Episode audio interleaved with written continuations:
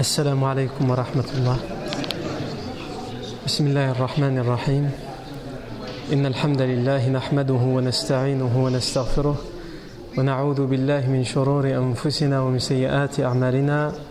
من يهديه الله فلا مضل له ومن يضلله فلا هادي له. وأشهد أن لا إله إلا الله وحده لا شريك له. وأشهد أن محمدا عبده ورسوله صلى الله عليه وآله وسلم. يا أيها الذين آمنوا اتقوا الله حق تقاته ولا تموتن إلا وأنتم مسلمون.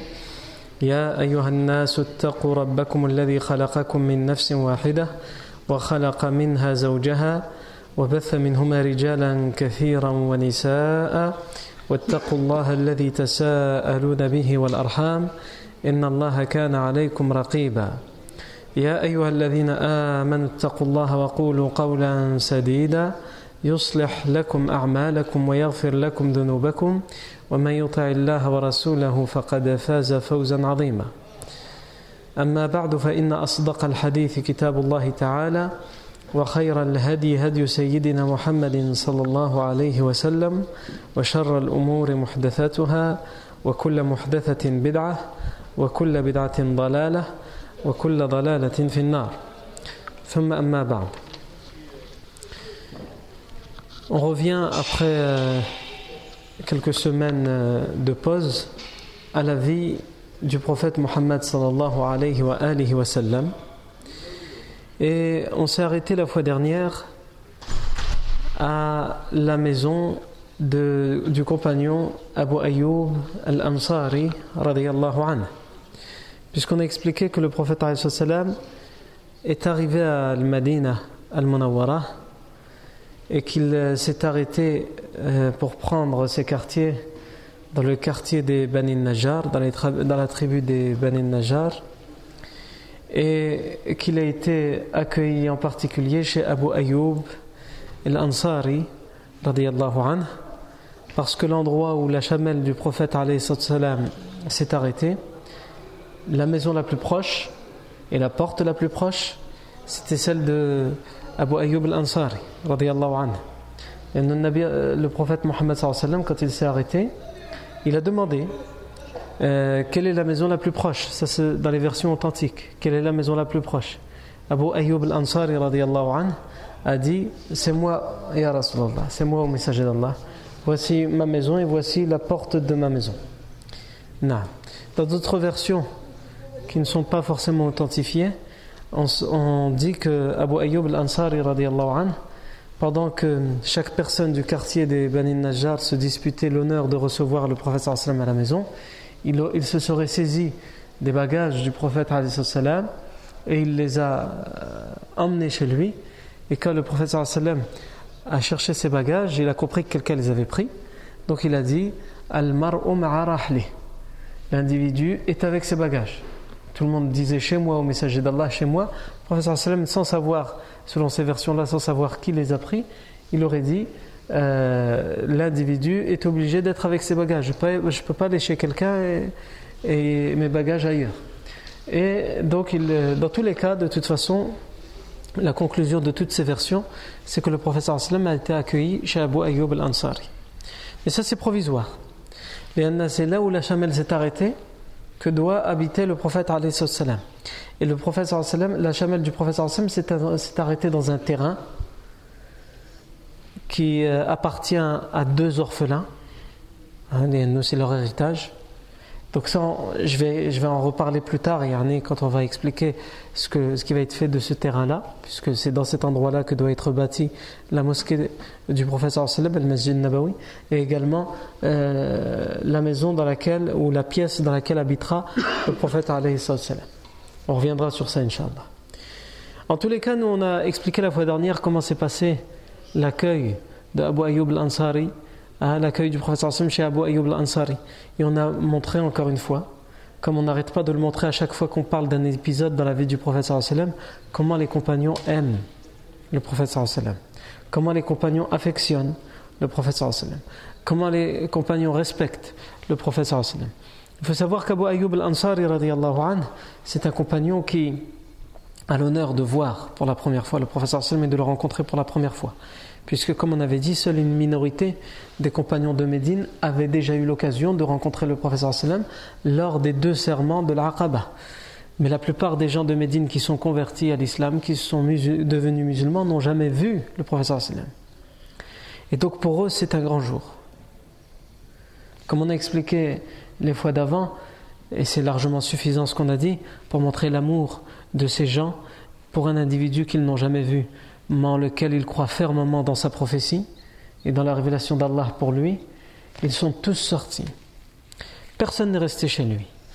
Même les, euh, les gens qui ne se sont pas convertis à l'islam ou qui ne se sont pas encore convertis à l'islam. Il y en a, comme on va le voir plus tard, Médine est une ville cosmopolite à l'époque. C'est quoi une ville cosmopolite? C'est une ville qui abrite des tribus différentes, des gens d'origine et de religion différentes. Contrairement à Mecca. La Mecque était une ville exclusivement arabe et même exclusivement quraishite. Yani toutes les tribus de Mecca, c'est des tribus qui descendent tous du même euh, euh, prédécesseur. Yani, un lointain ancêtre, ils descendent tous de lui, ils descendent tous de Qusay ibn Kilab. Et toutes les tribus quraishites, donc ils résident tous à la Mecque. Il n'y a pas de tribu extérieure qui est venue s'installer là. Non. Donc le professeur part de la Mecque, qui est une ville exclusivement arabe et quraishite, et il sera à Médine dans une ville qui va être cosmopolite. Cosmopolite, c'est-à-dire des genres de tribus différentes. Puisqu'on a deux grandes tribus qui sont. Euh, qui, parmi les Arabes, on a deux grandes tribus, les Haus et les Khazraj, qui sont deux grandes tribus différentes. Toutes les tribus de Médine et de Quba descendent soit des Haus, soit des Khazraj, et ce sont deux grandes tribus différentes qui se faisaient d'ailleurs la guerre. Et parmi ces tribus arabes, il y en a certains qui sont musulmans, d'autres qui ne le sont pas encore, et d'autres qui ne le deviendront jamais d'ailleurs. Il y a ce qu'on appelle on en reviendra plus tard, des gens même qui se convertissent à l'islam, mais euh, voilà, se convertissent à l'islam yani par ruse. Ce sont al-munafiqun, les hypocrites. On parlera d'eux. C'est une ville cosmopolite, Médine, parce qu'il y a aussi des tribus juives, comme les Banu Qaynuqa, Banu Qurayza, Khaybar un petit peu à l'extérieur de Médine. À la on a donc des tribus juives des tribus juives arabes. Être juif, c'est une religion. Être arabe, on va dire, c'est une, une, ethnie, ou même si on ne dit pas ça pour l'être humain, c'est une race, ou Yani al-Muhim, c'est une origine. Il faut faire la différence entre l'origine et, la, religion. C'est comme au, Maghreb, le Maghreb a connu euh, depuis des, centaines d'années des juifs maghrébins. Ce sont des maghrébins avec la culture maghrébine Hein? Ils parlent euh, algérien ou marocain ou même berbère, chlouh, pour beaucoup d'entre eux, hein? ou d'autres euh, dialectes euh, locaux, mais ils sont de religion juive. Donc il faut savoir faire la différence entre la nationalité, aujourd'hui on parle de nationalité, ou d'ethnie à l'époque, de tribu, et de religion. Et la ville de Médine à l'époque, au moment où le professeur Salma arrive à Médine, est une ville cosmopolite dans ce sens-là. Je vais évidemment revenir, euh, mais ce n'est pas l'objet d'aujourd'hui, ce n'est pas le sujet d'aujourd'hui, sur toutes les différentes parties et populations qui résident à Médine, parce que c'est important de comprendre la période médinoise en comprenant toutes les différentes parties et comment ils vivent socialement et religieusement pour comprendre la suite des événements. Et évidemment, les deux périodes vont être totalement différentes entre la période de Mecca et la période de Medina. Le professeur Hassim s'adressait finalement aux siens à sa tribu, à sa famille d'abord, et, aux gens qu'ils comprennent, qui parlent sa langue. Euh, ils sont tous les descendants du même, euh, du même aïeul. Et là, il arrive dans une ville qui est totalement cosmopolite. Il y a de tout. Des Arabes. Je n'ai pas cité non plus les Bédouins. Les Bédouins, c'est-à-dire ceux qui vivent dans le désert, qui changent d'endroit. Il y a des, comme ça des tribus bédouines qui vivent autour de Médine. Ils s'éloignent pas trop de Médine et ils sont connus pour être les Bédouins de Médine. Ils vivent parfois là, parfois ils vont à côté de l'autre ruisseau là-bas, etc. Donc il y a tout ça qui.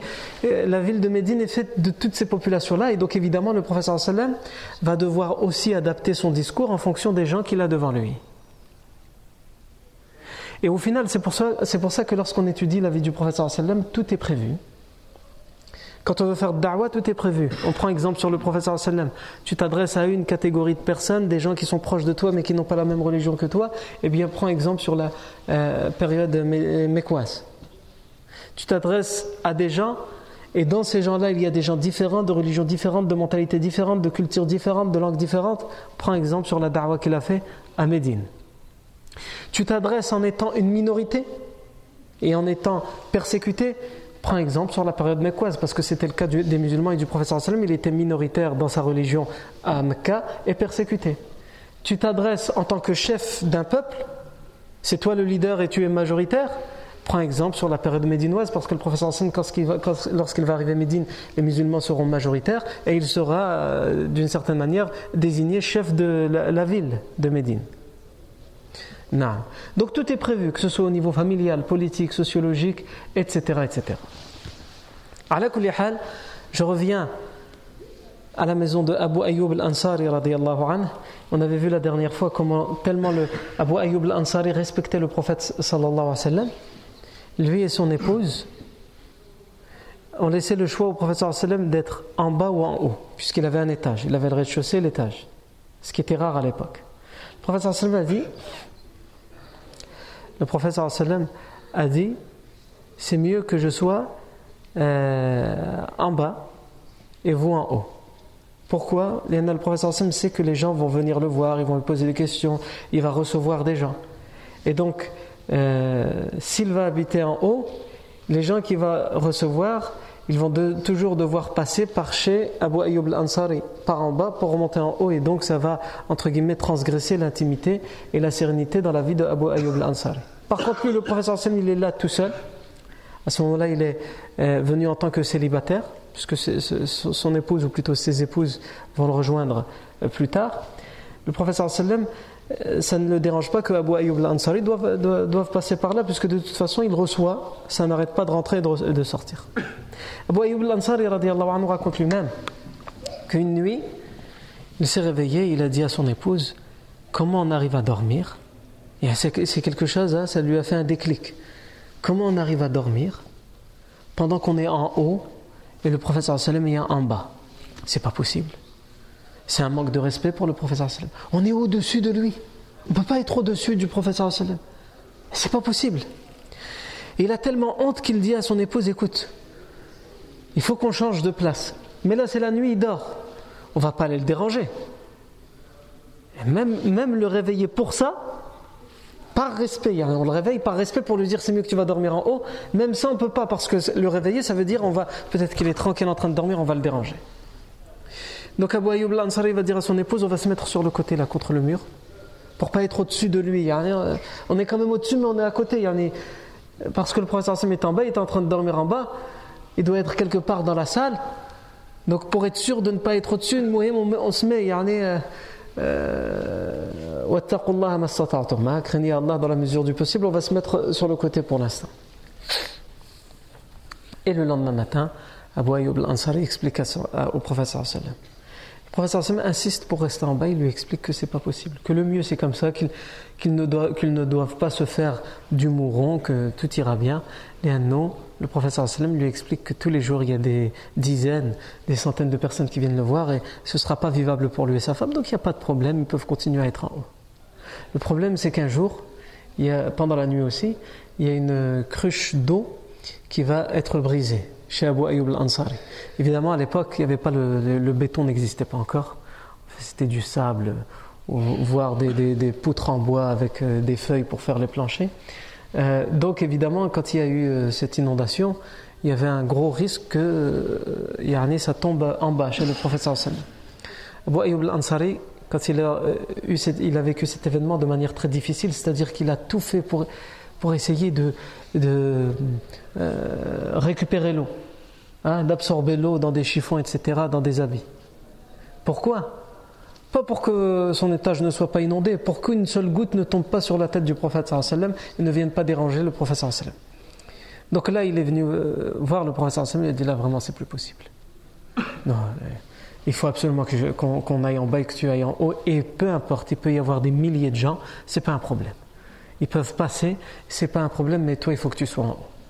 Et donc c'est seulement à ce moment-là que le professeur Sam a accepté d'aller en haut. On sait aussi qu'Abu Ayyub al-Ansari, c'était lui et son épouse qui lui faisaient à manger. Et il voulait, pour avoir la bénédiction, la baraka du professeur sallam, manger dans le même plat.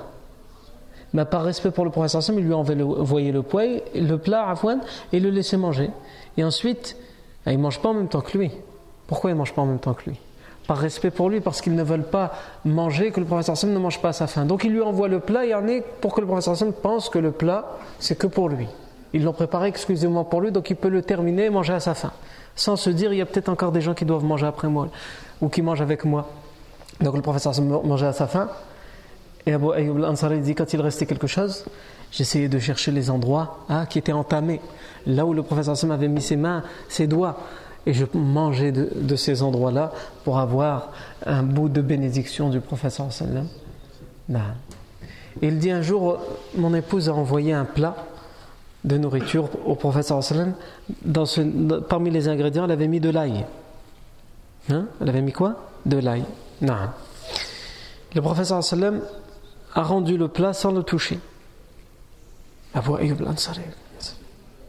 lui a fait à manger, il n'a pas mangé. Est-ce que c'est quelque chose de haram? Est-ce que c'est quelque chose qu'il n'aime pas? Il est reparti voir le professeur sallam. Ya Rasulallah, on t'a à manger, t'as pas mangé. Qu'est-ce qui se passe? Pour lui, Abu Ayyub al-Ansari, c'est un incident diplomatique. Non. À aucun moment. C'est là où on s'imagine comment ils aiment le professeur de manière sincère et naturelle. Il y en a quelqu'un qui accueille quelqu'un chez lui, qui lui donne tout, il lui donne l'étage, il lui donne les bagages, il lui donne la vaisselle, il lui donne tout, il lui donne le meilleur endroit, le dessus, et en plus de ça, il lui fait à manger, et il mange ses restes. Normalement, ça doit être l'inverse, c'est l'invité qui va manger. Non, lui, le propriétaire, celui qui accueille, il mange les restes. Au bout d'un moment, quand tu vas lui faire un... Tu peux faire ça par bonté pour ton euh, note, pour ton invité, pour ton visiteur. Au bout d'un moment, si tu lui fais à manger qui, entre guillemets, on va dire ça comme ça, il va faire son difficile, il va te rendre le plat. Qu'est-ce que tu vas penser? Faut pas exagérer. Hein Faut pas exagérer. Non. Tout ça, en plus de ça, il me renvoie le plat. Non. Et si ça nous montre que l'islam, il nous montre aussi, il nous éduque aussi, nous, comment on doit accepter. C'est possible que tu invites quelqu'un chez toi et que tu vas faire quelque chose à manger. Lui, il ne le mange pas pour une raison bien définie. Soit parce qu'il n'aime pas, soit c'est possible qu'il est allergique à, un des ingrédients que tu as mis dans le plat, mais il ne veut pas te mettre dans la gêne, donc il ne dit rien. Et c'est d'ailleurs l'adab, ça, le comportement du, visiteur ou de l'invité. Quand il ne mange pas, il ne dit rien. Il n'explique que lorsqu'on lui pose la question. C'est pas on lui pose le plat, qu'est-ce que tu as fait là? Moi je suis allergique à ça, t'es malade ou quoi? Non Il fait comme si de rien n'était, si, ça se mange avec le pain et qu'il n'est pas allergique au pain, il prend le pain, il mange. Et si on remarque et qu'on lui pose la question, là il peut répondre. Bah, pourquoi tu manges pas? Mange Là, on demande des explications, donc on dit. Mais sinon, on ne dit rien. Non, par respect pour la personne qui nous reçoit. Donc le professeur a rendu le plat sans rien dire. C'est Abu Ayyub al-Ansari qui est venu poser la question comment ça se fait que tu ne manges pas? Le prophète a expliqué, lui a dit eh, non, euh, Abu Ayyub al-Ansari a dit est-ce que c'est haram? Est-ce qu'il est haram ce repas? Le sallam a dit c'est parce qu'il y a de l'ail dedans. Il dit Est-ce que c'est haram l'ail? Le professeur a dit là. Dans une version, il a dit C'est parce que moi, je, reçois les gens et je dois leur parler. Quand je vais parler, si je viens de manger de l'ail, hein, ça donne une mauvaise haleine. Donc le professeur Sam pense aussi à ça. Il pense aussi à quand, par rapport à ce qu'il va manger, quand juste après il devra parler aux gens, il ne veut pas causer du désagrément aux gens. Et c'est aussi ici, on doit prendre aussi ici exemple sur le prophète dans une autre version, il a dit euh, Akrahu, je ne l'aime pas. Abu Ayyub al-Ansari, qu'est-ce qu'il a répondu? Nakrahu ma ya Rasulallah. Nous aussi, on déteste ce que tu détestes. Avant, j'aimais bien l'ail, mais à partir de maintenant, je ne peux plus voir l'ail. C'est fini. Et ça, ça montre quoi aussi? Ça montre l'amour qu'il a pour le professeur. Il aime tellement le professeur qu'il est prêt à détester ce que le professeur déteste et à aimer ce que le professeur aime. Évidemment, la religion ne, demande pas ça. La, la sunna du professeur c'est la sunna religieuse qu'on doit suivre, la tradition religieuse du professeur qu'on doit suivre. Mais la tradition humaine, c'est-à-dire sa démarche, les habits qu'il préférait, les parfums qu'il préférait, la nourriture qu'il préférait aux autres, ça c'est sa tradition ou son habitude humaine. Et sur ça, on n'a pas obligation de suivre le prophète on a obligation de le suivre sur ce qui est religieux. Non, mais il y avait des compagnons comme ça, comme on vient de le montrer à Abu Ayyub al-Ansari, on déteste ce que tu détestes au messager d'Allah. Et des compagnons comme Ibn Omar. Ibn Omar aussi était un compagnon connu pour euh, imiter le sallam dans les moindres faits et gestes. À un tel point qu'on raconte de lui euh, après la mort du sallam, il était en voyage avec des, compagnons, Ibn Omar, et il a, ils sont arrivés à un endroit, hein, dans un fleuve, il devait traverser le fleuve. Ibn Omar a dit à ses compagnons de voyage Attendez. Il a longé le fleuve, donc les gens le regardent. Tiens, qu'est-ce qui se passe? Il va chercher quelque chose, il a vu quelque chose. Il longe le fleuve jusqu'à un endroit et il revient. Il dit Maintenant, traversons, le, traversons la rivière. D'accord, on va traverser la rivière, mais pourquoi tu as, longé la rivière Tu es parti jusque là-bas et tu es revenu? Pourtant, T'as pas pris quelque chose ou là Qu'est-ce qui se passe? Et il a dit parce qu'une fois j'étais en voyage avec le professeur sallam et je me rappelle que quand on arrive à cet endroit, il a fait cet aller-retour. Et donc j'ai fait comme le prophète Mohammed sallallahu alayhi wa alihi wa sallam. Non. Allahumma arzuqna mahabbata rasulillah. Non. على كل حال c'est ainsi que le séjour provisoire s'est passé chez Abu Ayyub al-Ansari. Ici, si on s'arrête à ce moment-là, il faut imaginer. Donc, nous, on a imaginé déjà comment, il comment la ville de Médine est en liesse au moment de recevoir le prophète sallam. Mais il faut imaginer aussi que, en plus de ça, l'information se propage à tous les alentours de Médine. Toutes les tribus qui vivent autour de Médine l'information se propage. je ne sais pas si euh, certains d'entre vous ont vécu un grand événement où toute la ville, ou tout, le pays a été bouleversé.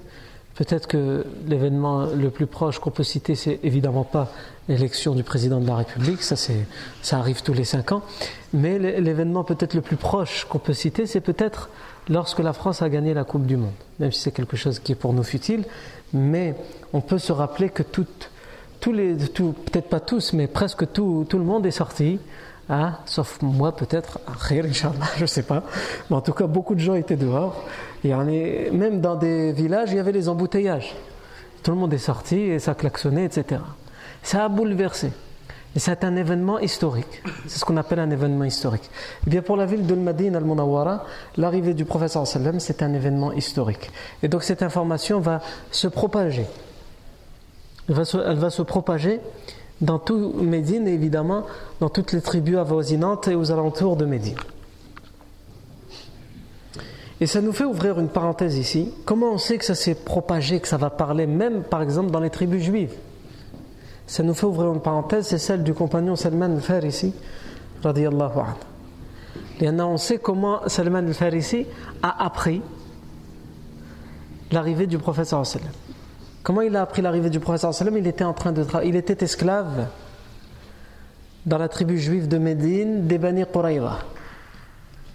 Son maître était juif, il l'avait acheté en tant qu'esclave. Et il travaillait dans le champ de son maître, dans le champ de palmier. Il était au-dessus du palmier, en train de travailler, récolter, et alors que son maître était en train de l'observer et de lui donner les ordres et ce qu'il devait faire, euh, un homme est venu le voir. Un cousin de ce juif est venu le voir en lui disant que la malédiction soit sur les descendants de Qaïla. On a déjà expliqué auparavant que les, descendants de Qaïla, c'était comme ça que les juifs appelaient les, les gens de Médine parce qu'ils avaient un aïeux une aïeule plutôt, une, euh, ancêtre, une femme qui s'appelait Qayla. Donc il les appelait les enfants, les descendants de Qayla. Il a dit que la malédiction soit sur les descendants de Qayla. Aujourd'hui est arrivé chez eux un homme qu'ils disent être le dernier des prophètes et ils lui ont fait allégeance. Tout le monde est sorti pour aller à sa rencontre. Donc ici, on a ce juif qui informe son cousin, le maître de Salman al-Farisi. Salman al-Farisi, il dit quand j'ai entendu ça, j'ai été pris de frissons. Et j'ai bondi au-dessus du palmier sans, en oubliant qui j'étais. C'est un esclave. Il y a des choses qu'il ne peut pas se permettre en tant qu'esclave. J'ai pris le cousin de mon maître et je lui dis Qu'est-ce que tu dis Qu'est-ce que tu dis? Et il dit Mon maître m'a attrapé et il m'a donné une grande baffe pour me réveiller. En me disant En quoi ça te regarde, toi, euh, ce qu'il dit et euh, l'homme qui est venu? Et là, il dit Je me suis rappelé, euh, hein? Je me suis rappelé que j'étais esclave. Donc il a dit, je lui dis, non, c'est juste pour être sûr, j'ai mal entendu. Et il lui a confirmé un homme qui se dit prophète et que les Arabes ont pris comme. Aïwa. Pourquoi Salman Farisi a été pris De frissons. Salman Farisi, anhu, dans un hadith, dans un hadith, dans une version, une longue version, un long hadith qui a été jugé bon par les spécialistes du hadith, nous explique sa vie et sa conversion à l'islam.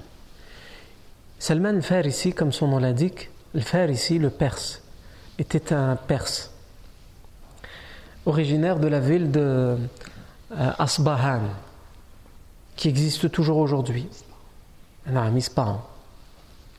Euh, c'est une ville qui existe encore aujourd'hui, qui est reconnue par l'UNESCO comme, étant une ville dans, laquelle il y a beaucoup de palais historiques, etc.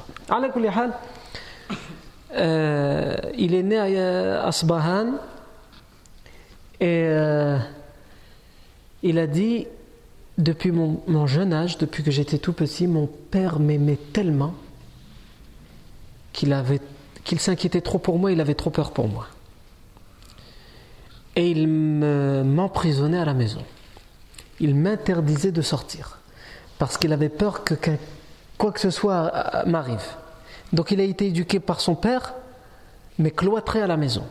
Tellement il l'aimait, il l'aimait trop. Non, ça existe encore aujourd'hui. Il y a des gens qui aiment tellement leurs enfants qu'ils les séquestrent. Non. Et ça, c'est dangereux. Évidemment, c'est dangereux, mais quand je parle de ça, je ne parle pas de ceux qui séquestrent, vraiment qui séquestrent, mais il y a des, gens, malheureusement même dans la communauté musulmane, en particulier dans la communauté musulmane en France, qui ont tellement peur de la société dans laquelle ils vivent, alors que même vivent dans la société tous les jours et rien de mal leur arrive, mais ils ont tellement peur pour leurs enfants qu'ils vont les marginaliser, c'est-à-dire ne pas les inscrire dans les écoles, leur faire l'instruction en famille, faire en sorte qu'ils ne rencontrent personne, qu'ils ne voient personne, etc., etc. Non. Ton enfant, de toute façon, un jour ou l'autre, il va grandir et il va ouvrir les yeux sur le monde qui l'entoure autant qu'il ouvre les yeux le plus vite possible et qu'il affirme son identité et qui il est. Parce qu'il y a des gens, ils ont tellement peur de la contradiction qu'au lieu d'accepter, qu'au lieu d'enseigner aux enfants d'accepter la contradiction dans la société, il y a des contradictions, il y a des oppositions, et on peut vivre en n'étant pas d'accord avec euh, certaines personnes. Et on peut vivre en considérant que certaines personnes ont le droit de ne pas être d'accord avec nous ou avec notre façon de vivre. Et s'accepter tous et vivre en harmonie. Soit on apprend ça à nos enfants, soit on essaie de leur faire croire dans notre éducation qu'il n'y a rien, il n'y a que nous et rien d'autre. Ben, un jour ou l'autre, il va découvrir qu'il y a les autres, et là, il faudra le récupérer à la petite cuillère. Et ça va être d'ailleurs le cas de Salman Farisi. Son père, il croit faire bien, mais il va l'éloigner de lui à cause de ça. Il va dire Mon père m'aimait tellement qu'il m'interdit de sortir de la maison. Jusqu'à un jour, il va dire mon, père avait. Euh, avant ça, il dit Et il m'a éduqué dans la religion des Perses, dans le Majousiya, din Majousiya. Les Perses adorent le feu. Donc ils ont tous un feu à la maison qui euh, est censé représenter leur divinité, le feu. Et évidemment, ce feu, il ne doit jamais s'éteindre. Ce n'est pas un feu de bois qu'on allume à la cheminée juste pour l'hiver. Il doit toujours être allumé. Il représente Dieu. Ça ne fait pas que Dieu s'éteint. Et donc, qu'est-ce qui vient revitaliser leur Dieu? Eh bien, c'est eux. Les, bois, ils ne vont pas tomber du ciel.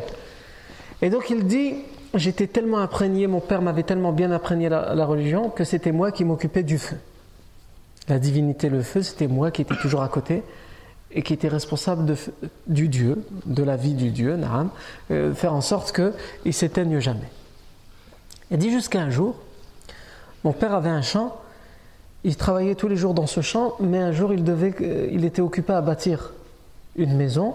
Il m'a dit aujourd'hui je, ne peux pas, tout faire et aujourd'hui je suis occupé à bâtir une maison.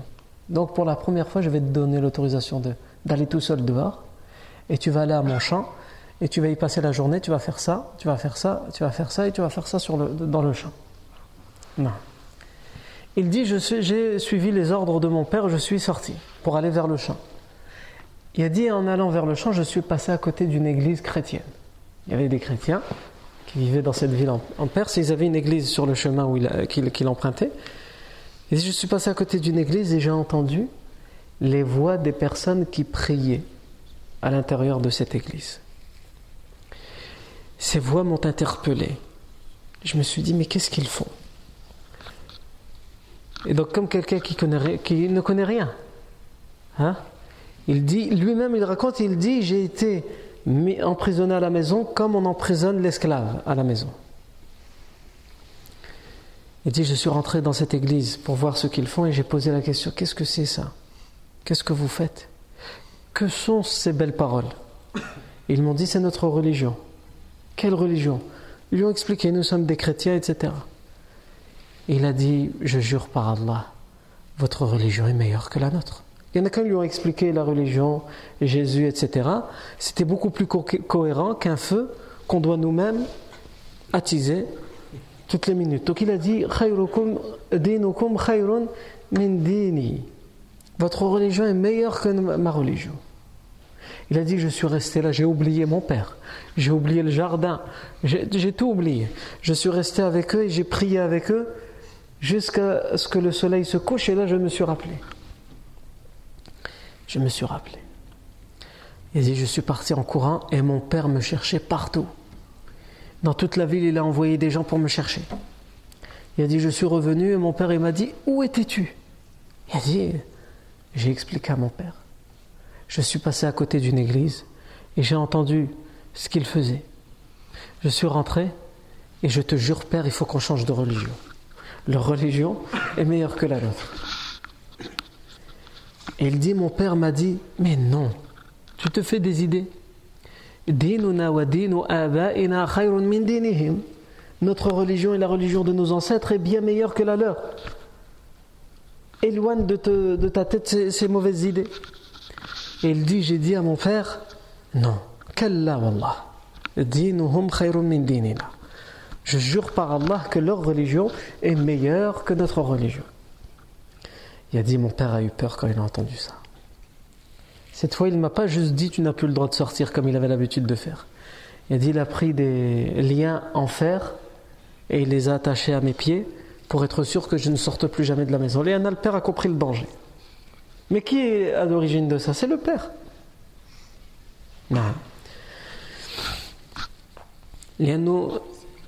L'enfant doit être éduqué en sachant qu'il existe d'autres personnes dans le monde qui pensent différemment de lui et différemment du père.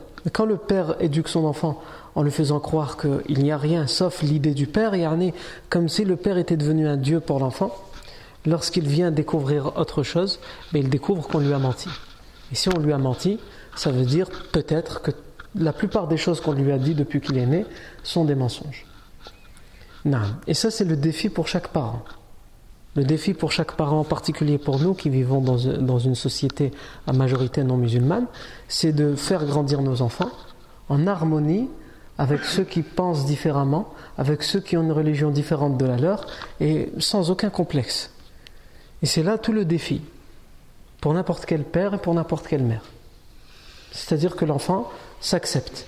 Mais la seule manière d'y arriver, c'est de faire prendre conscience à nos enfants que oui, il y a des gens qui euh, ont des religions différentes, qui croient en des dieux différents, etc. etc. mais il n'y a aucun problème à ça. On peut être différent et s'accepter, vivre ensemble, être voisins, etc. Non. Salman Farisi, il dit J'ai pu envoyer quelqu'un alors que j'étais ligoté Il a dit J'ai pu envoyer quelqu'un auprès des chrétiens dans l'église. Et la chose que j'ai oublié de dire, c'est que Salman Farisi leur a demandé. Il a dit Je leur ai dit, mais d'où vient l'origine de votre religion? Parce que nous, en Perse, tout le monde est, est majous, tout le monde adore le feu. Vous, vous êtes minoritaire, c'est la première fois que j'entends parler de ça. Euh, où, d'où vient votre religion? Ils ont dit notre religion, son origine, ses racines, c'est au Sham. Le Sham, c'est la, Syrie, la Palestine, la Jordanie, l'Irak et le Liban. L'origine de notre religion, c'est le Sham. Donc il a dit quand j'ai été ligoté, j'ai envoyé quelqu'un à cette église pour dire aux chrétiens quand vous aurez des gens qui viendront, des visiteurs, si vous avez connaissance qu'il y a des visiteurs qui viennent du Sham, chrétiens, informez-moi. Et il a dit quelques semaines plus tard, j'ai été informé par les chrétiens, ils m'ont envoyé quelqu'un à la maison pour m'informer en secret qu'il y avait des commerçants chrétiens qui étaient pour quelques jours en ville pour vendre des marchandises. Il a dit, j'ai renvoyé la personne en leur disant, dites-leur que ces commerçants ne repartent pas, qu'ils m'attendent je vais tenter de me libérer pour partir avec eux, pour apprendre cette religion, qui est pour lui à ce moment-là la meilleure et la plus vraie, la, véritable religion. Il a dit, et j'ai réussi à me libérer. J'ai rejoint ce groupe de commerçants chrétiens et je suis parti avec eux au Cham. Il a dit quand je suis arrivé au Cham, je leur ai raconté mon histoire et je leur ai dit maintenant je veux me consacrer à cette religion que j'ai découverte indiquez-moi la meilleure des personnes.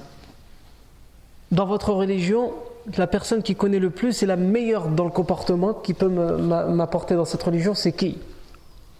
Et ils lui ont dit, la meilleure, c'est l'évêque qui est à l'église.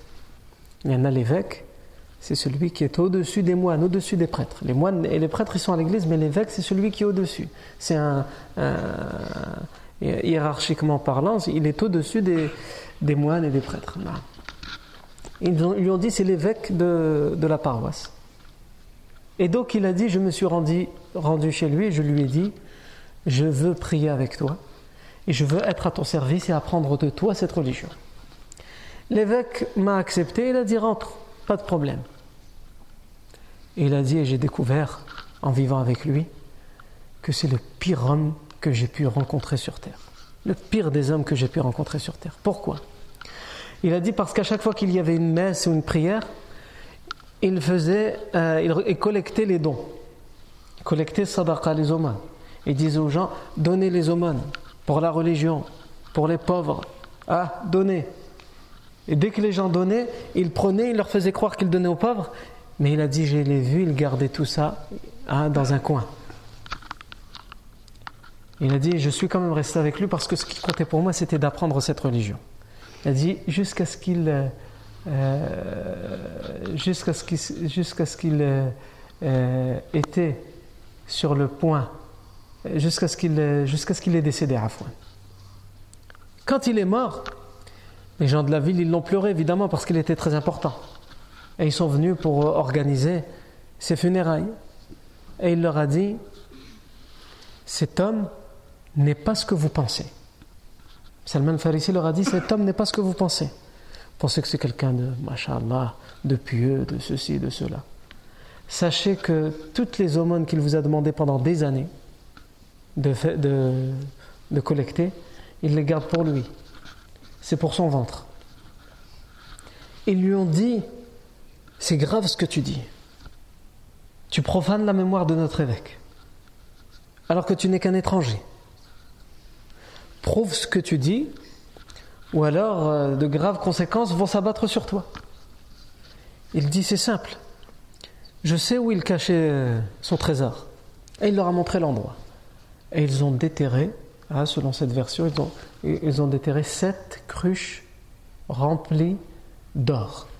Euh, les cruches, c'est pas les petites, c'est les grandes cruches qui peuvent porter en, litres d'eau, elles peuvent contenir plus de 200 litres d'eau. Donc c'est plus de 200 kilos chaque, chacune des, cruches. Il a parlé de ces sept cruches et d'autres choses à côté des, pièces d'or, en plus de cette cruches. J'ai oublié le, nombre de pièces d'or qu'ils ont découvert. Tout ça pour dire qu'il avait bien amassé. Eh oui, ça paye d'être évêque. Non.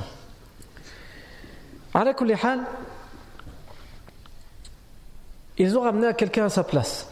Mais ils ont dit, avant de leur ramener quelqu'un à sa place, ils ont dit, il ne mérite pas que nous l'enterrions. Quand ils ont découvert le poteau rose.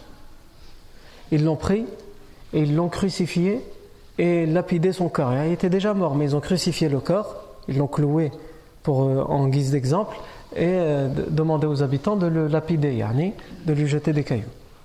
Non. Et ensuite, ils ont ramené quelqu'un à sa place. Et il a dit, par contre, la personne qui est venue à sa place, l'évêque qu'ils ont mis à sa place, était le meilleur des hommes que j'ai pu rencontrer. Le meilleur des hommes que j'ai pu rencontrer. Le plus ascète parmi les hommes. Il a dit, jamais je n'ai vu quelqu'un. Parce que Salman Farisi, quand il parle, il parle alors qu'il est déjà musulman. Il nous raconte cette histoire, donc il parle de son passé. Quand moi je vous raconte, c'est-à-dire je vous prends les mots de Salman Farisi qui nous raconte, il raconte à ses compagnons, il raconte au professeur mais il est déjà musulman à cette époque-là. Et quand il raconte aux musulmans cette histoire, il dit J'ai jamais, parmi tous les hommes qui ne prient pas les cinq prières, donc parmi tous les hommes qui ne sont pas musulmans, je n'ai vu meilleur que lui. Et je n'ai jamais autant aimé un homme autant que je l'ai aimé lui, parmi tous les hommes avant lui. Il y en a après lui, il va en aimer d'autres, en particulier le professeur Samé et les compagnons. Mais il dit parmi tous les hommes que j'ai rencontrés avant lui, jamais je n'ai aimé autant un homme. Il m'a appris la religion, il m'a appris le bon comportement. Il dit jusqu'à ce qu'il est tombé gravement malade et j'ai compris qu'il allait mourir. Donc je lui ai dit, j'ai peur pour moi, pour ma religion, indique-moi avant que tu ne meurs qui, vers qui je dois aller pour continuer à apprendre cette religion. Il a répondu, notre religion, comme on la suit, il n'y a plus beaucoup qui la suivent. La plupart des chrétiens ont changé la religion. Donc il parle des chrétiens qui viennent chez lui dans l'église. Il dit la plupart ont changé, ils n'ont plus la même religion. Mais je peux t'indiquer un homme, un évêque, qui est encore sur le même chemin qui nous a été laissé, pas celui que les gens ont altéré et modifié. Il est dans une église en Irak, dans la ville de Mawsil, Mossoul. C'est une ville qui existe encore aujourd'hui. Aujourd'hui, d'ailleurs, au moment où on parle, cette ville est en guerre, puisqu'elle a, été euh, envahie par euh, ce qu'on appelle euh, Daesh. Et les, forces irakiennes, aidées de milices chiites, essaient de la récupérer. Et entre les deux, c'est-à-dire entre Daesh et entre les forces irakiennes, entre le marteau et l'enclume, il y a la population civile de Mosul, qui est en grande majorité sunnite. Il y a aussi des minorités chiites et des minorités chrétiennes qui sont victimes des bombardements, victimes des massacres, que ce soit d'un côté ou de l'autre. Soit tu es avec moi, si tu es avec moi, l'autre dit ah, donc tu es contre moi, il te bombarde. Et soit tu es avec l'autre, bah, tu es avec l'autre, donc l'autre il te bombarde. Non. Euh, ça nous permet d'avoir une pensée et de ne pas les oublier dans, nos prières, en particulier pour le mois de Ramadan qui s'annonce à partir de demain, Inch'Allah Ta'ala. Il lui dit, il y a un homme, un chrétien, dans la ville de Moussoul, Al-Mawsil. C'est une des rares personnes que je connaisse qui est encore sur cette voie que nous suivons. Rejoins-le. Et il dit, lorsqu'il est mort, j'ai rejoint cet évêque et je l'ai, la même chose, il dit, j'ai trouvé que c'était une des meilleures personnes et je l'ai suivi, etc. Et lui aussi, il était vieux et il est tombé malade et j'ai su qu'il allait mourir. Donc avant qu'il ne meure, je lui ai dit, donne-moi tes dernières recommandations et indique-moi qui je peux suivre afin de ne pas me perdre dans la religion. Il lui a dit va dans une ville qui s'appelle Nassiyabin et euh, suis là-bas le, prêtre de, l'église. Il est un des, une des rares personnes qui suit encore ce que moi et le prof qui t'a envoyé nous suivons. Et il est parti. Et la même chose, il était vieux, donc quelques temps après, il était sur le point de mourir, Salman al-Farisi lui a demandé la même chose. Et cet homme lui a indiqué un chrétien, un évêque, dans la ville de l'Amouriya. Il s'est rendu à cette ville de l'Amouriya, il l'a trouvé. Et il a dit J'ai commencé un peu à côté à travailler, parce que je, voyais que de plus en plus les gens qui suivaient cette religion étaient, euh, se faisaient de moins en moins nombreux, et qu'un jour peut-être il faudra que je subsiste moi-même à mes, à mes besoins. Donc il a dit, j'ai commencé à côté à travailler jusqu'à ce que j'ai pu posséder un troupeau de vaches et une chèvre. Il a dit, quand cet homme était sur le point, fut sur le point de mourir, je lui ai demandé la même chose qu'aux autres. Et il m'a dit, je ne connais personne après moi. À ma connaissance, je ne connais pas un chrétien après moi qui suit ce que moi et ceux qui t'ont envoyé suivons. Par contre, ce que je sais avec certitude, c'est que nous sommes à une époque où un prophète doit bientôt arriver. Il apparaîtra dans la terre des Arabes, donc dans la péninsule arabique. Et il sera expulsé des siens, il devra émigrer vers une ville. Cette ville, dans cette ville, il y a beaucoup de palmiers, dattiers. Et cette ville est située entre deux plaines et deux dunes qui sont remplies de cailloux d'une certaine couleur. Donc il lui donne la description yani, géographique.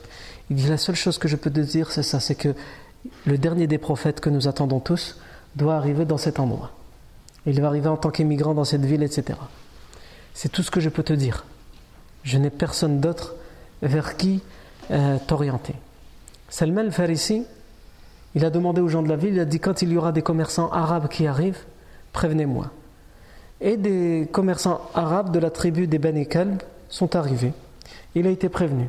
Il s'est mis en relation avec ces commerçants en leur disant Je suis prêt à vous donner toutes mes vaches et ma chèvre à une seule condition que vous me preniez avec moi jusqu'en Arabie, jusqu'à jusqu'à la terre des Arabes.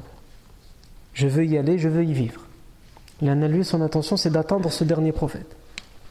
Ils lui disent d'accord. Marché conclu. Ils partent avec lui, et dès qu'ils arrivent dans la péninsule arabique, avant même d'arriver, euh, avant de faire plusieurs kilomètres, dès qu'ils arrivent là-bas, ils se saisissent de ses vaches et de sa chèvre. Et ce n'est pas ils l'abandonnent là, ils disent débrouille-toi maintenant, non. Ils le prennent et ils vont au premier marché aux esclaves pour le vendre en tant qu'esclave. Ils disent Dalamoni ka'abdin. Ils m'ont euh, euh, ils ont agi avec moi avec injustice, ils m'ont pris mes vaches, ma chèvre, et ils m'ont vendu comme un vulgaire esclave. Et il dit, c'est un juif qui m'a acheté. Un, un, juif riche m'a acheté, et je suis parti chez lui. Il dit, je ne sais pas où j'étais. Je sais que j'étais dans la terre des Arabes, chez un juif, mais je ne sais pas où exactement. Et il a dit, mais j'ai vu qu'il y avait pas mal de palmiers autour du juif chez qui j'étais, et j'ai espéré être dans le bon endroit. Mais il n'était pas du tout dans le bon endroit. Hein. Lui, il, sait qu'il est dans la terre des Arabes et qu'il y a des palmiers. Donc il se dit, probablement, ça doit être l'endroit qui m'a été dit par le moine, par l'évêque. Il a dit un jour, alors que j'étais chez mon maître, un homme de la famille de ce juif, qui appartenait à la tribu des Bani est arrivé lui rendre visite. Et quand il m'a vu, il m'a dit Qui est cet homme? Il a dit C'est mon esclave, je l'ai acheté il n'y a pas longtemps. Il lui a dit Son cousin, ça tombe bien, j'ai besoin d'un esclave. Accepterais-tu de me le vendre? Il lui a dit D'accord, faisons affaire. Et il lui a vendu Salman al-Farisi. Et il a dit cet homme habitait à Bani Quraïda, donc Al-Madina. Bani Quraïda, c'est une des tribus juives qui est à l'intérieur de Médine. Il y en a des tribus juives qui sont à l'extérieur, mais là, Bani Quraïda, c'est à l'intérieur. Il a dit et quand, j'ai accompagné cet homme et que je suis arrivé à Médine et que j'ai vu les palmiers, que j'ai vu les cailloux qui m'avaient été décrits, j'ai dit sans aucun doute c'est ici qu'il va arriver. Il a dit euh, mon maître exigeait de moi beaucoup de travaux et de labeur. Alors que le professeur sallam était né et que sa da'wa était déjà apparue à la Mecque, jamais je n'ai entendu parler de lui parce que j'étais trop occupé au travail. Il y a 18 15 jours, et c'est là où je reviens à ce que j'ai dit tout à l'heure. J'étais au-dessus d'un palmier. J'étais au-dessus d'un palmier en train de travailler et mon maître me disait fais ceci, fais cela. Et son cousin, un de ses cousins de Médine est arrivé et lui a dit malédiction sur les descendants de Qaïla, sur les Médinois. Un homme aujourd'hui est arrivé, ils sont tous sortis pour le recevoir et l'accueillir. Ils disent que c'est les derniers des prophètes. Il a dit quand j'ai entendu cette parole, j'ai été pris de frissons. J'ai bondi du, palmier et j'ai attrapé cet homme, je l'ai saisi en lui disant que dis-tu, que dis-tu Répète. Et mon maître m'a giflé et il m'a dit En quoi ça te regarde toi? Il a dit C'est juste pour, euh, ah, pour en avoir le cœur net, j'ai pas, pas bien entendu ce qu'il a dit. Et il lui a confirmé ce qu'il a dit. Il a dit à ce moment-là, le professeur Hassan venait d'arriver à Quba. Et c'est quand il est arrivé à Quba que cet homme, ce juif de Quba est parti chez les Bani Quraïda à Médine pour informer son cousin pour lui dire il y a un homme qui vient d'arriver à Quba. Donc le professeur Hassan n'est pas encore chez Abu Ayyub al-Ansari. Il dit dès que j'ai entendu ça, dès que j'ai terminé mon travail et que j'ai eu un moment de libre, il a dit j'ai pris tout ce que j'avais. Il y en a parce que j'économisais de côté de la nourriture, des dates, etc. Dès que j'avais quelque chose par mon maître, je, mettais le plus possible de côté. J'ai tout pris pour ce jour-là. Pour le jour où j'allais rencontrer, j'ai tout mis de côté pour le jour où j'allais rencontrer le prophète. Pourquoi? Il dit parce que le dernier évêque sur son lit de mort m'avait dit. Ce dernier des prophètes, il lui a dit la, la terre où il apparaîtra, je te l'ai expliqué. Quant à cet homme, pour le reconnaître, il ne pourra pas s'échapper de ta vision, c'est simple il y a des signes qui ne trompent pas. C'est un homme, quand tu lui feras une aumône, il ne la prendra pas et ne la consommera pas. Par contre, si tu lui fais un cadeau, il le prendra et le consommera. Et c'est un homme qui a entre, dans son dos, entre ses deux épaules, un signe qu'il a, une tâche de naissance qui est le signe de la prophétie. Aucun autre homme au monde ne peut avoir ces trois signes-là à part lui. Il n'accepte pas, il ne consomme pas les aumônes qu'on lui fait, même quand il est dans le besoin. Il accepte par contre les cadeaux qu'on lui fait. Il sait faire la différence entre une aumône et un cadeau. Un pauvre donne lui, quand il est dans le besoin, que, ce, que tu lui dis c'est un cadeau et il va le prendre, tu lui dis c'est une aumône, il va le prendre, il est dans le besoin. Lui, il n'acceptera pas l'aumône, mais il acceptera le cadeau. Et il a un signe entre les deux épaules. Et donc il dit tout de suite, je me suis rappelé ces trois signes, j'ai pris tout ce que j'avais. Et je suis parti à Quba et j'ai été vers lui, je lui ai dit, est-ce toi qui dit avoir reçu la révélation d'Allah et être le dernier des prophètes? Le prophète sallam a dit oui, c'est moi. Il lui a dit, j'ai appris parce que les gens disent que tu es un homme bon et que tu es un homme pieux. Alors j'ai voulu, surtout quand je te vois toi et tes compagnons, comment vous êtes dans le besoin.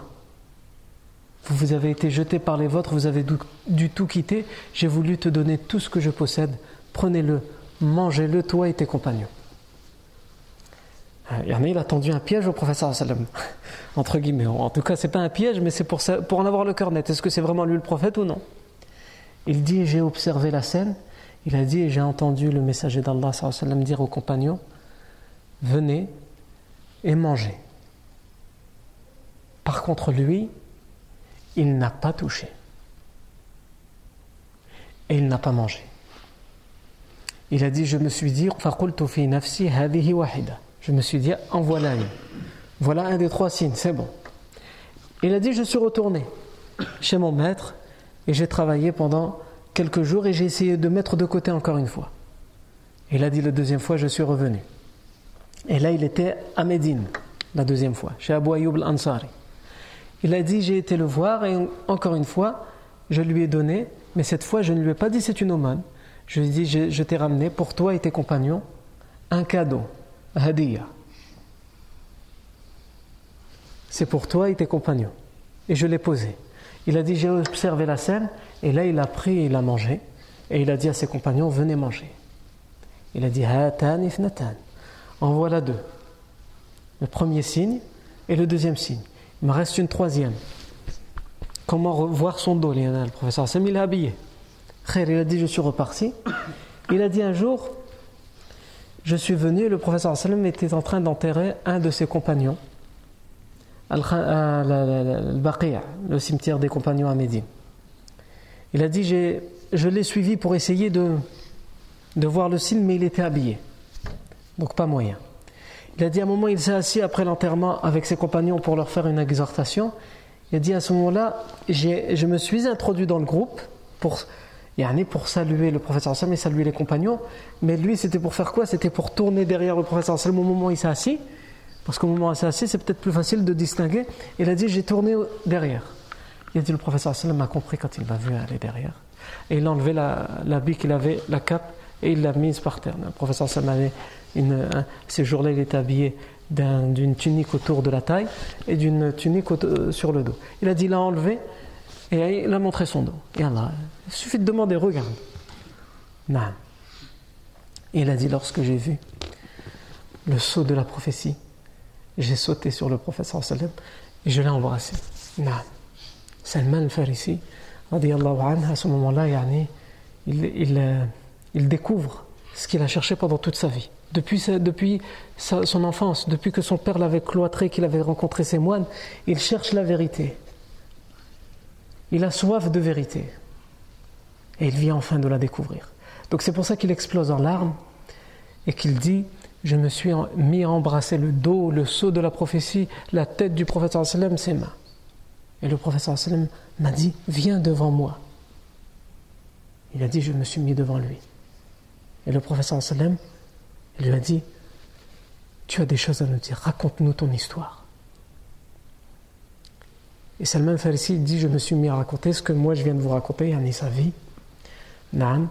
Et il dit Malheureusement, j'étais toujours euh, au début de ma conversion. Euh, il rajoute Salman Farisi, le professeur sallam, aimait que je raconte mon histoire et que les compagnons entendent mon histoire. C'est un exemple, c'est un modèle. Et la quête de vérité de Salman Farisi, sa soif de vérité, c'est un exemple pour n'importe quel être humain. Et donc le professeur Salman aimait entendre et il aimait que ses compagnons entendent cette histoire, pour qu'on prenne des exemples de cette histoire. Le professeur Salman Farisi, il dit euh, malheureusement au début de ma conversion, j'étais toujours esclave. Donc j'étais occupé à mes devoirs d'esclave et je n'ai pas pu, il dit par exemple, je n'ai pas pu assister avec le professeur Sam la bataille de Badr. Je n'ai pas pu assister à la bataille de Uhud parce que j'étais, euh, je devais obéir à mon, à mon maître. Il a dit jusqu'à un jour, le professeur Sam il m'a dit fais propose à ton maître de te libérer en échange d'une somme. Évidemment, s'il va voir son maître et qu'il lui dit Est-ce que tu, veux bien me libérer en échange d'une somme Le maître, il va pas dire non, il va dire oui. Mais la somme, euh, elle va être euh, gigantesque. Donc le professeur Sam lui dit fais-le, c'est pas grave. Évidemment, il lui a demandé quelque chose d'exorbitant. Et le professeur Sam a incité les compagnons à collecter, dès qu'ils peuvent, à donner à Salman pour qu'il récolte tout ce que son maître lui avait demandé pour avoir sa libération. Et ils ont pu, au bout d'un certain temps, le professeur Sam lui-même a donné à Salman Farisi, les compagnons s'y sont tous mis jusqu'à ce qu'il a pu avoir tout ce que son maître exigeait pour, contre sa libération. Donc évidemment, il ne fallait pas que ce soit une parole en l'air. Il y en a généralement ce qu'on appelle mukataba. L'islam, il y a des, des dans le fiqh qui parlent de mukataba quand un esclave. Un esclave, il peut être libéré quand quelqu'un l'achète et le libère, ou quand quelqu'un achète sa libération.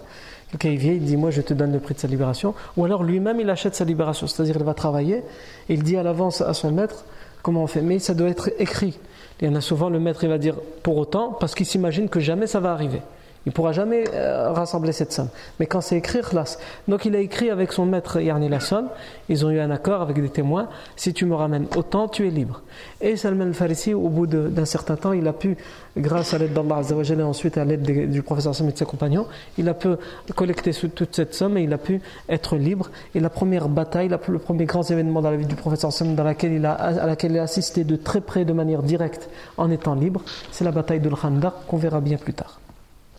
Donc ça, ça nous a permis d'ouvrir la parenthèse de Salman Farisi. C'était pour dire que l'information se propage auprès de tous, dans Médine et autour de Médine, même autour des tribus euh, juives. Et nous verrons la fois prochaine, euh, ce que le professeur Sam va entreprendre en premier dans la ville de Médine. Il y a trois choses que le professeur Hassan va entreprendre en premier dans la ville de Médine. C'est ce que nous verrons la fois prochaine. Bismillah, tabaraka wa ta'ala, barakallahu fikum pour votre attention. Subhanakallahu wa bihamdik. Ashhadu an la ilaha illa ant, nastaghfiruka wa natubu ilayk.